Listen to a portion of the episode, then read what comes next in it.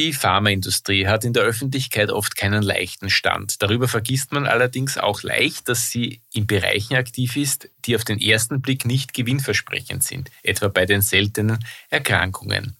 Davon gibt es einige tausend und die Patientenzahlen sind oft so gering, dass die Entwicklung neuer Therapien sehr, sehr schwierig ist. Die Wiener Firma AOP Health ist im Kampf gegen seltene Erkrankungen seit Jahrzehnten aktiv und erfolgreich. Das sagt Geschäftsführer Dr. Martin Steinhardt. Man hat damals schon die Möglichkeit gesehen, dass es notwendig ist, neue Therapieoptionen für seltene Erkrankungen anzubieten. Und das war wahrscheinlich bereits zu einem Zeitpunkt, wo man noch gar nicht so viel wusste, was ist denn eine seltene Erkrankung, wie viele gibt es davon und ähm, wo braucht es denn hier Arzneimittelforschung. Und darauf hat sich AOP Health spezialisiert und ist diesem Gedanken bis heute treu geblieben. Wir haben uns dieses Wiener Pharmaunternehmen näher angeschaut, wetten, dass Sie noch nie von der Krankheit gehört haben, an der diese Firma forscht. Das ist der Hörgang, der Podcast von Springer Medizin. Willkommen zu einem Springer Medizin Podcast über seltene Erkrankungen auf Englisch Orphan Disease. Wir sprechen von einer seltenen Erkrankung, wenn bis zu fünf Personen unter 10.000 Einwohnern daran erkrankt sind oder weniger.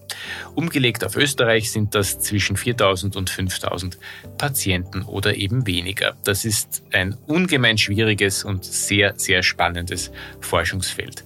Mein Name ist Martin Burger. Ich begrüße als Gäste in dieser Ausgabe des Hörgangs die Geschäftsführer von AOP Health, Dr. Martin Steinhardt und Bernhard Nachbauer. Schönen guten Tag. Einen schönen guten Tag.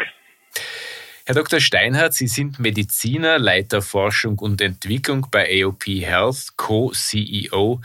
Was sind die besonderen Herausforderungen bei seltenen Erkrankungen? Die Erkrankung, der Leidensdruck äh, bei einem Patienten oder einer Patientin mit einer seltenen Erkrankung ist ähnlich wie bei einer nicht seltenen Erkrankung. Die Schwierigkeit ist es aber, eine passende Therapie zu bekommen. Wir rechnen mit circa 6.000 bis 8.000 verschiedenen Erkrankungsformen in diesem Bereich, haben aber nur für 5 Prozent dieser Erkrankungen Therapien zur Verfügung. Das heißt, 95 Prozent dieser Patienten und Patientinnen brauchen noch Hilfe und das ist für uns auch weiterhin die Motivation, weiter in diesem Bereich zu forschen, weil es eben noch viel Hilfe für Patienten braucht.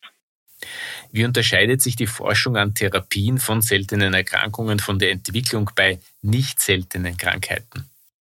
Ist es auch ein sehr wichtiger Punkt, um hier gegenüberzustellen Orphan- und Non-Orphan-Forschung, die die Anforderungen, sei es in regulatorischer Natur als auch in der Anforderung an die Statistik und ähm, all andere Notwendigkeiten an die klinische Forschung im Orphan-Bereich unterscheidet sich nicht oder kaum vom Non-Orphan-Bereich. Das heißt, ihre Entwicklungsdauer in der klinischen Entwicklung ist ident mit jener Entwicklungsdauer im Non-Orphan-Bereich. Sie brauchen auch die gleichen Patientenzahlen, um eine statistische Signifikanz herausarbeiten zu können. Und der größte Unterschied ist aber, den Patienten zu finden. Wir sehen, dass wenn wir in einer Studie 150 bis 200 Patienten einschließen möchten, brauchen wir bis zu 50, 70 Zentren innerhalb äh, Europas, um sicherzustellen, dass die wenigen Patienten überhaupt verfügbar gemacht werden können. Das heißt, der Aufwand, eine Studie durchzuführen, ist wesentlich größer ich brauche wesentlich mehr Studienzentren, ich brauche wesentlich mehr Bewusstsein für diese Studie in den Zentren, damit es möglich ist, Patienten für die klinische Prüfung zu finden und diese auch äh, in Studien einzuschließen. Aber wie machen Sie das und vor allem wo? Also jetzt auf uns bezogen, auf der ganzen Welt. Wir haben Studienzentren äh, primär in Europa, aber auch außerhalb Europas, weil es eben notwendig ist, einerseits aus regulatorischen Anforderungen in verschiedenen Territorien Studien durchzuführen. Wenn Sie in Amerika eine äh, Zulassung erwirken möchten, dann ist es mitunter auch eine Vorgabe der FDA, der US-amerikanischen Arzneimittelbehörde, in, in diesem Gebiet Studien durchzuführen. Das heißt, wir sind auch äh, aufgrund dieser Anforderungen gezwungen, Studien global zu sehen. Der zweite wesentliche Aspekt ist, äh, dass man auch die Möglichkeit hat, mit neuen Entwicklungen in Berührung zu kommen, dass äh, Studienzentren die Möglichkeit haben, an Studien teilnehmen zu können. Und äh, das ist auch mitunter ein Grund, warum man versucht, auch möglichst breit zu gehen, um A, die Patienten zu finden, aber auch die Möglichkeit, teilnehmenden Zentren anzubieten, an Studien teilzunehmen. Gibt es genügend solcher Zentren? Also wenn ich auch hier äh, initial antworten darf, ich glaube, wir haben sehr viel Expertise. Es ist auch bezüglich sogenannter Exzellenzzentren, wo es schon etablierte Therapien gibt, haben wir genug. Die Herausforderung ist, äh, wie eingangs schon erwähnt, den Patienten zu finden. Weiß der Patient, dass es eine bestimmte neue Therapieform gibt? Weiß der Patient, die Patientin, dass eine neue Studie in einem bestimmten Therapiegebiet derzeit läuft? Und wie kommt der Patient äh, zum zuweisenden Arzt und vom zuweisenden Arzt in das äh, entsprechende Exzellenzzentrum. Das ist derzeit die größte Herausforderung, die wir nicht nur in der Durchführung von klinischen Studien haben, sondern auch natürlich in der Therapie. Wie groß ist das äh, Bewusstsein in der Bevölkerung? Wie gut ist Patient mit dem Arzt und der äh, therapierenden Exzellenzzentrum vernetzt, um zu gewährleisten, dass äh, ein Patient mit speziellen Symptomen rasch zu einer adäquaten Therapie kommt. Themenwechsel. Der Mangel an bestimmten Arzneimitteln und die Lieferketten allgemein, das sind Probleme, die im vergangenen Jahr vielen erst so richtig bewusst geworden sind. Wie geht Ihre Firma mit diesem Problem um, Herr Nachbauer? Das Besondere an AOP Health ist, wie erwähnt, dass wir hier in Wien unser Headquarter haben und von Wien aus in, quasi nach Europa und in die ganze Welt hinausgehen. Dabei ist der besondere Fokus neben den klassischen Headquarter-Funktionen wie Finanz, Legal oder Human Resources, dass eigentlich die gesamte R&D hier am Wiener Standort sich befindet. Sie haben das Thema Versorgungssicherheit und Supply angesprochen. Diese Themen sind für uns auch ganz besonders wichtig und wir legen hier besonders viel Wert darauf, unsere Produktionen in Europa zu haben. AOP produziert mehr als 80 Prozent der Produkte, die wir kommerzialisieren in Europa. AOP hat sein Hauptquartier in Wien. Das heißt, was auf EU-Ebene passiert, ist für Ihr Unternehmen entscheidend. Welche Pläne verfolgt die Europäische Union im Bereich seltener Erkrankungen? Wie man hört, soll sich bei dem Schutz vor Nachahmerprodukten, den Medikamente bei seltenen Erkrankungen genießen, etwas ändern? Derzeit werden gerade zwei große Gesetzgebungen auf EU-Ebene neu verfasst. Da wäre einerseits die General Pharmaceutical Legislation und andererseits die Orphan Medicinal Product Regulation zu erwähnen. Im Raum dieser Regulations steht äh, eben die von Ihnen angesprochene Veränderung bei der Verkürzung des Wettbewerbsschutzes. Also allgemein, aber auch im Speziellen bei Therapien für Orphan Diseases.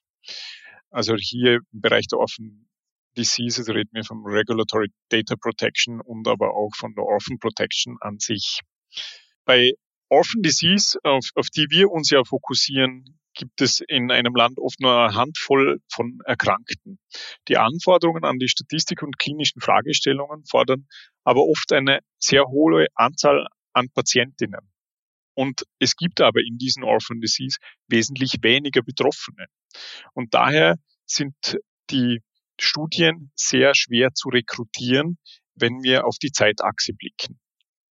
Und daher befürchten wir, dass durch eine generelle Verkürzung dieses Schutzes vor Nachahmerprodukten gewisse Studien unrentabel werden können, beziehungsweise dass der Zeitraum einfach nicht mehr ausreicht, um sinnvolle Forschung zu betreiben können.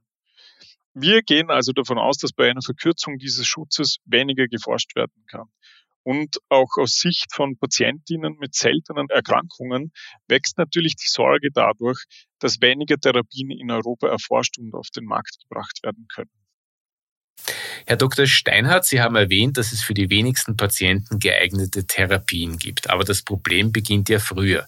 Die Patienten haben eine jahrelange Odyssee von Arzt zu Arzt hinter sich und danach womöglich immer noch keine Diagnose zur Hand. Wie können Sie diesen Teufelskreis durchbrechen? Der Schlüssel hier ist auch aus unserer Sicht wieder die klinische Forschung. Was wir sehen, wenn wir eine seltene Erkrankung erforschen, dann lernen wir wesentliche Erkenntnisse über diagnostische Möglichkeiten über den Verlauf der Erkrankung, wie man eine Erkrankung therapieren kann. Auch Therapieziele werden sichtbarer. Und wenn es dann noch gelingt, ein Arzneimittel zu entwickeln und zur Marktreife zu bringen, dann hilft es dem Patienten sehr stark in der öffentlichen Bewusstwerdung der Erkrankung. Das heißt, die Erkrankung und die Therapiemöglichkeit wird einer breiteren Öffentlichkeit bekannt und das erhöht wiederum die Chancen, dass der Patient und die Patientin, die seit mitunter vielen Jahren zu Hause verzweifelt sitzt und für seine, ihre Symptome die passende Diagnose sucht, eine Chance bekommt, den passenden Arzt zu treffen, der die Symptome richtig äh, deuten kann, somit der Weg zur Diagnose geebnet ist und in, in einem passenden Kompetenzzentrum dann auch die adäquate Therapie angewandt werden kann. Somit, je mehr wir in diesen Bereichen forschen, umso breiter kommen wir in die Öffentlichkeit, umso wahrscheinlicher ist es, dass der Patient auch davon profitiert. AOP Health ist unter anderem bekannt für Substanzen, die in der Hämatologie eingesetzt werden. Wo sind Sie da besonders aktiv?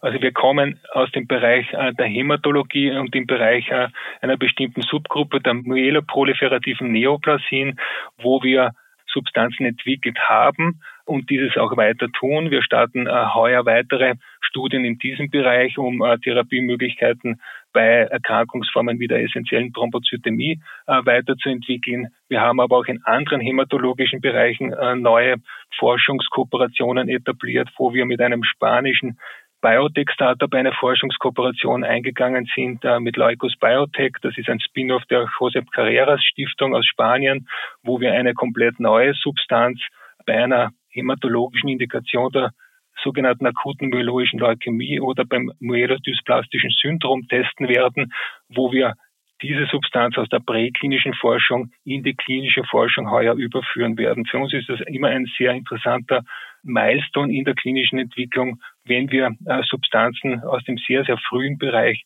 in die klinische äh, Prüfung bringen können. Wir haben gehört, was für ein Aufwand betrieben werden muss, um zu Ergebnissen zu kommen. Wie aber lässt sich die Bekanntheit von seltenen Erkrankungen in der Ärzteschaft überhaupt erhöhen, damit man an die Patienten herankommt? Auch hier ist, glaube ich, ähm, einerseits über die Forschung sind wir als Industrie gefordert, immer wieder neue Daten zu liefern, neue Erkenntnisse über Behandlungsmöglichkeiten von seltenen Erkrankungen, auch neue diagnostische Möglichkeiten über seltene Erkrankungen, Verlaufsparameter zu identifizieren, um äh, Risikoprofile vielleicht bestmöglich frühzeitig zu erkennen und auch den Therapieverlauf so bestmöglich zu monitorieren und dann im zweiten Schritt äh, sicherzustellen über Publikationen, über Vorträge, über Weiterbildungen diese neuen Erkenntnisse mit der Ärzteschaft zu teilen und äh, innerhalb der Kompetenzzentren auch in die zuweisenden Zentren zu bringen und als letztes Bindeglied zwischen Arzt und Patient, dass auch ähm, Selbsthilfegruppen hier einen wesentlichen Faktor beitragen zur Bewusstseinsbildung und der öffentlichen Meinung über eine bestimmte seltene Erkrankung bezüglich diagnostischen und therapeutischen Möglichkeiten. Es gibt mittlerweile einen Tag der seltenen Erkrankungen. Das ist der letzte Tag im Februar. Es gibt vermehrt Medienberichte über bestimmte Erkrankungen, über bestimmte Indikationen. Hat sich die Awareness, also das Bewusstsein für das Vorhandensein dieses Bereichs verbessert und wenn ja, wo? Überall dort, wo es Therapiemöglichkeiten gibt, hat sich der Bekanntheitsgrad natürlich massiv verbessert aus den schon zuvor genannten Gründen. Auch dort, wo es mehrere Therapiemöglichkeiten gibt, hat man durch die vielen verschiedenen Therapiemöglichkeiten auch eine breitere öffentliche Wahrnehmung. Schwierig ist es in den Bereichen, wo es noch keine erforschten Therapien gibt oder keine therapeutischen Ansätze. Hier ist natürlich der, die größte Schwierigkeit, den Patienten zu adressieren, den Patienten zu finden und für die Symptome des Patienten, der Patientinnen passende Antworten zu geben.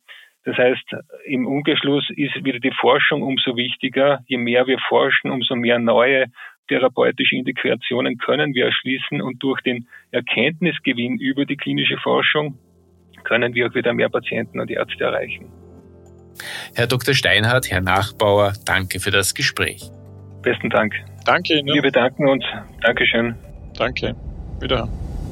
Hörgang, der Podcast von Springer Medizin.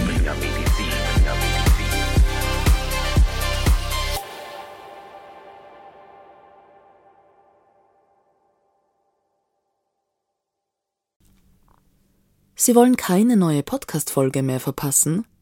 Dann abonnieren Sie am besten gleich unseren Newsletter. Den Link zur Anmeldung finden Sie in der Folgenbeschreibung.